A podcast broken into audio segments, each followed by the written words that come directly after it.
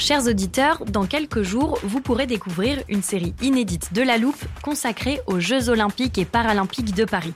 À trois mois de la cérémonie d'ouverture, on s'est demandé comment réussir ces JO. Les transports sont-ils prêts à affronter les milliers de touristes? Le dispositif de sécurité est-il suffisant? L'enthousiasme sera-t-il finalement au rendez-vous? Pour répondre, on plonge durant cinq épisodes dans les archives des éditions précédentes, accompagnés des journalistes de l'Express. C'est à retrouver à partir du 13 mai sur toutes les plateformes d'écoute. It's that time of the year. Your vacation is coming up. You can already hear the beach waves, feel the warm breeze, relax, and think about work. You really, really want it all to work out while you're away. Monday.com gives you and the team that peace of mind. When all work is on one platform and everyone's in sync, things just flow wherever you are. Tap the banner to go to Monday.com.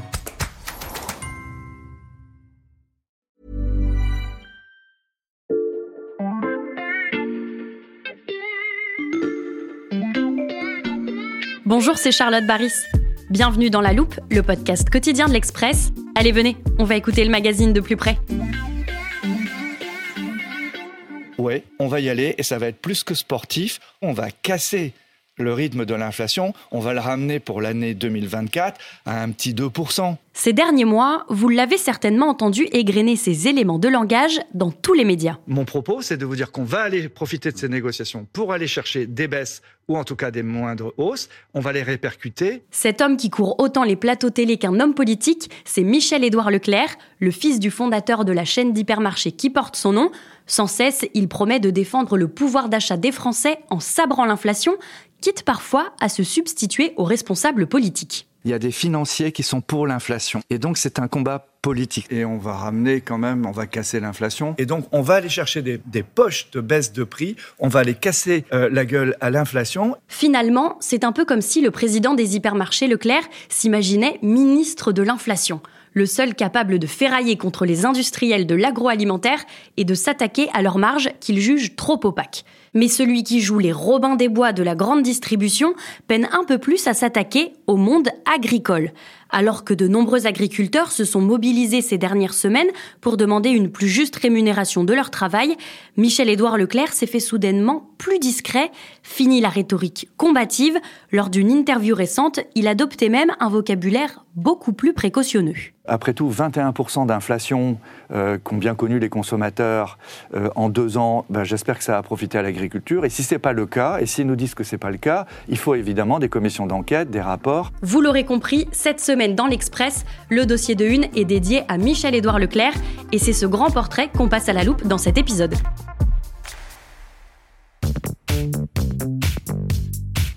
L'auteur de ce long récit de 5 pages s'appelle Émilie Lanaise, elle est grand reporter ici à l'Express et elle vient de s'installer en studio. Bonjour Émilie. Bonjour Charlotte. Émilie, pour commencer cette discussion, je voulais te faire écouter une archive que je m'étais gardée en préparant l'introduction de ce podcast. C'est l'extrait d'une interview au Figaro que Michel-Édouard Leclerc a donnée la semaine dernière et dans laquelle il était interrogé au sujet des agriculteurs. Les centres Leclerc, premier distributeur français, évidemment s'engagent à respecter euh, la loi Egalim qui est censé euh, les protéger. Ce terme égalim, on l'entend beaucoup depuis quelques semaines, et notamment avec la mobilisation des agriculteurs. Mais qu'est-ce que c'est la loi égalim La loi égalim, enfin les lois égalim, c'est un ensemble de lois qui sont censées réglementer les relations commerciales dans le secteur de l'alimentation. Mmh. Souvent, on en a entendu parler à propos du plastique. Il y avait notamment la loi Egalim 1 en 2017 qui interdisait l'usage des pailles et des touillettes. Mais c'est aussi une loi qui protège le revenu des agriculteurs parce qu'elle change les modalités de négociation avec les distributeurs. Mmh.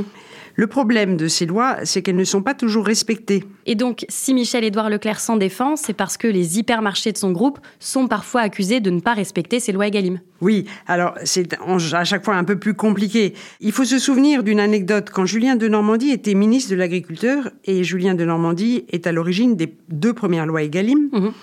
Il avait pris l'habitude, dans les catalogues Leclerc, d'entourer toutes les promotions, le prix du porc, le prix de la tomate, le prix de la cerise, quand c'était vendu trop peu cher et que ça ne respectait donc pas ce que les lois Egalim tentaient de mettre en place. Il euh, entourait les catalogues, il les postait directement à Michel-Édouard Leclerc pour lui signaler son mécontentement. Mhm. Et Michel-Édouard Leclerc les range dans un grand placard comme si c'était une collection. Et on l'a souligné il y a quelques minutes, sur ces questions, Michel-Édouard Leclerc prend parfois plus de place que les politiques. Est-ce qu'on peut dire, Émilie, qu'il se croit au-dessus des lois? En tout cas, il est certain qu'il se croit au-dessus de ceux qui font la loi. Mhm. Il méprise les parlementaires. Il dit qu'ils n'ont jamais tenu ne serait-ce qu'une cantine ou une boutique. Quand il est invité au Sénat lors d'une audition, il aura cette phrase Mon électorat à moi, c'est 18 millions de consommateurs qui viennent chez moi. Mm.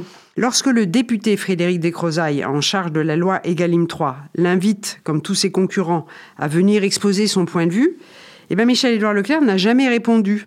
Lui, son niveau de discussion, c'est directement Matignon ou l'Élysée. Ses interlocuteurs, c'est l'exécutif ou personne. C'est un négociateur aguerri. Pour obtenir ce qu'il veut, il n'hésite pas à tordre le bras des politiques. Qu'est-ce que tu entends par tordre le bras des politiques? Ben, je vais vous raconter une anecdote un peu ancienne, mais ce sont les débuts de Michel-Édouard Leclerc dans le groupe.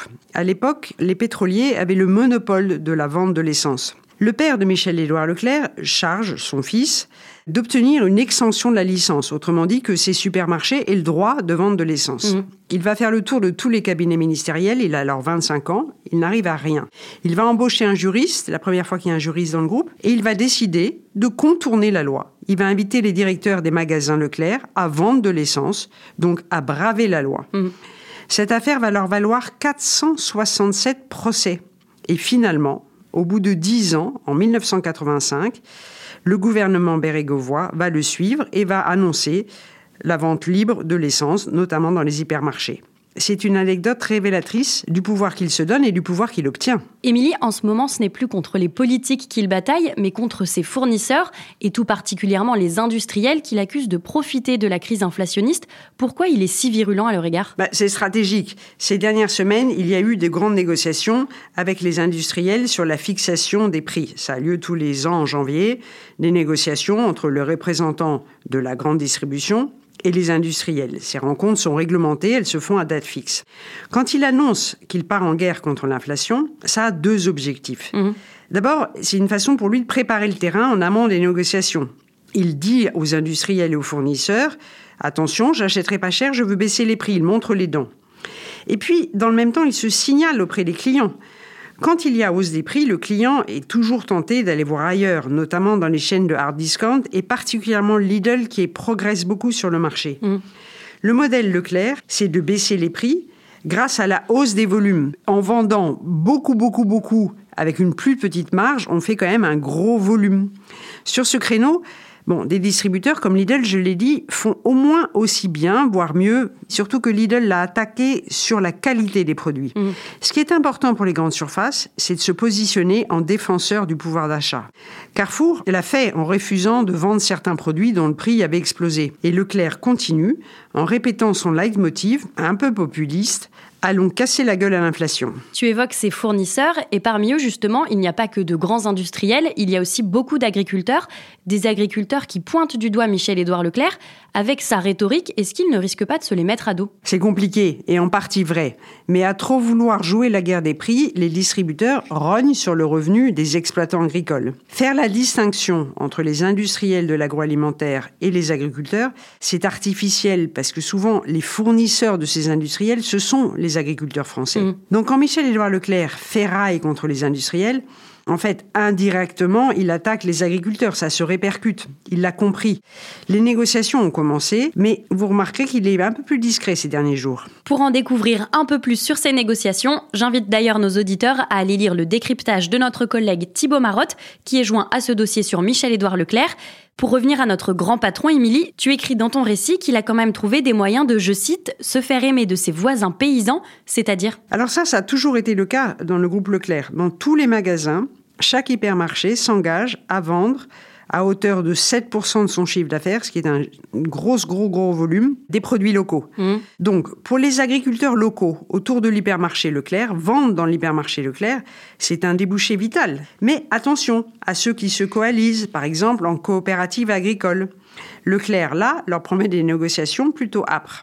L'histoire du groupe Leclerc, Charlotte, elle est très liée au lien avec les producteurs locaux. Mm. C'est très important pour Michel-Édouard Leclerc de garder une certaine proximité avec eux. Raconter l'histoire des hypermarchés Leclerc pour comprendre la stratégie de son porte-parole, voilà qui devrait nous guider dans la suite de cet épisode.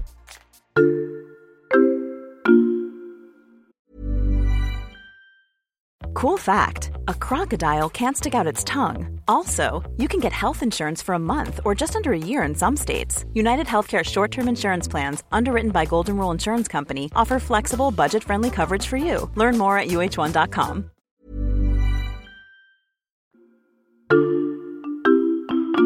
Émilie, dans ton article, tu évoques un reportage de 1959 réalisé à Landerneau en Bretagne, dans la ville de création du premier supermarché Leclerc. On l'a retrouvé et je te propose qu'on en écoute un extrait. Landerneau, 10 445 habitants, 40 épiciers, capitale de l'expérience Leclerc.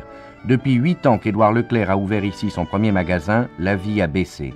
Lorsque le père de Michel-Édouard Leclerc, Édouard, crée son épicerie avec un nouveau modèle, il s'attire la haine de ses voisins parce que déjà, il s'engage à baisser les prix. Comment fait-il? Édouard Leclerc a une invention de génie. En fait, c'est lui qui a inventé le libre service. Avant, les gens déposaient leur liste de courses chez l'épicier, ils se faisaient servir. Mhm. Là, Leclerc a un hangar, enfin qui est au début d'ailleurs dans sa propre maison, avec des allées, et les gens se servent tout seuls avant d'aller à la caisse. Lui se fournit directement auprès des agriculteurs locaux et avec déjà de très gros volumes pour faire des économies d'échelle. Et ce modèle, Édouard Leclerc le raconte d'ailleurs bien dans ce reportage. Les détaillants que j'ai vus ici, les petits épiciers de votre ville, m'ont dit que même s'ils souhaitaient faire la même expérience que vous, ils n'en seraient pas capables. Qu'en pensez-vous?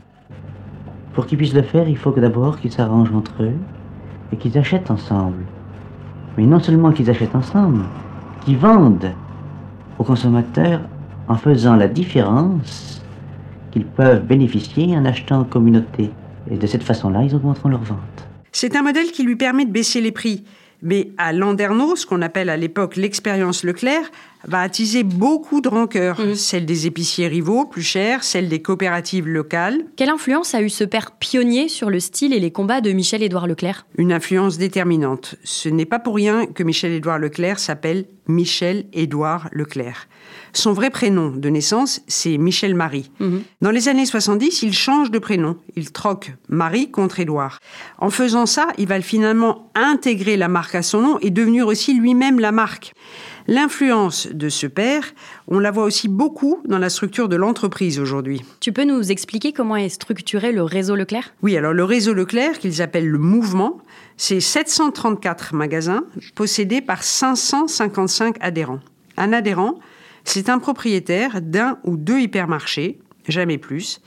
Ce sont des bosseurs acharnés.